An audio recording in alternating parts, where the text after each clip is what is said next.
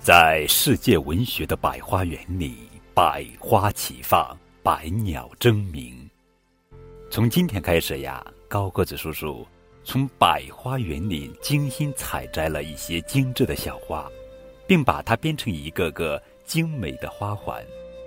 这个精美的花环，就是由一篇篇寓言故事编织成的三百六十五页宝宝成长寓言。寓言既是一个个精彩的小故事，又是一首首精美的小诗。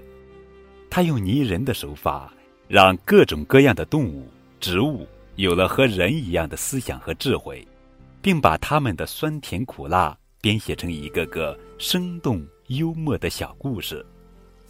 最美好的事物常常会留在记忆的最深处，那么，就让这些美丽的寓言故事。永远留在我们小朋友们的心底，成为伴随我们成长的良师益友。狐狸和刺猬。一只狐狸在渡一条水流湍急的小河时，又不小心被激流冲到一个很深的峡谷中去了。它遍体鳞伤、昏迷不醒的躺在那里很久很久。此刻虽然醒了。但因伤口感染，正发高烧，依然动弹不得。这时，一群饥饿的吸血蚊子叮满了他的全身。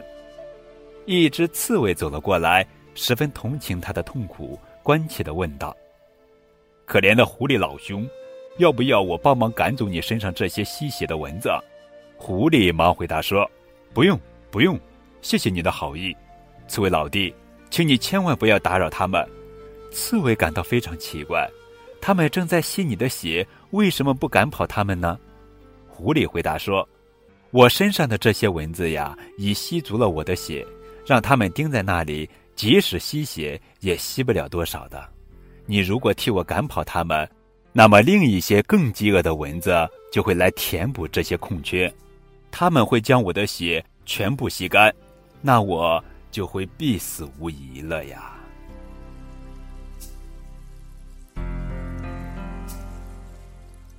马和鹿。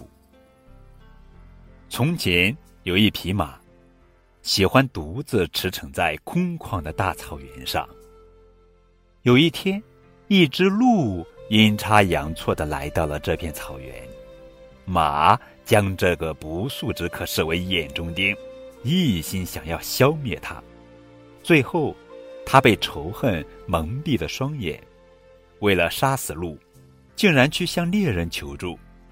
猎人沉思了一会儿，回答说：“如果马答应臣服于自己，并允许自己骑在马背上，他将帮助马把那只不知天高地厚的鹿干掉。”马不假思索地同意了猎人的要求，允许猎人骑在他的身上。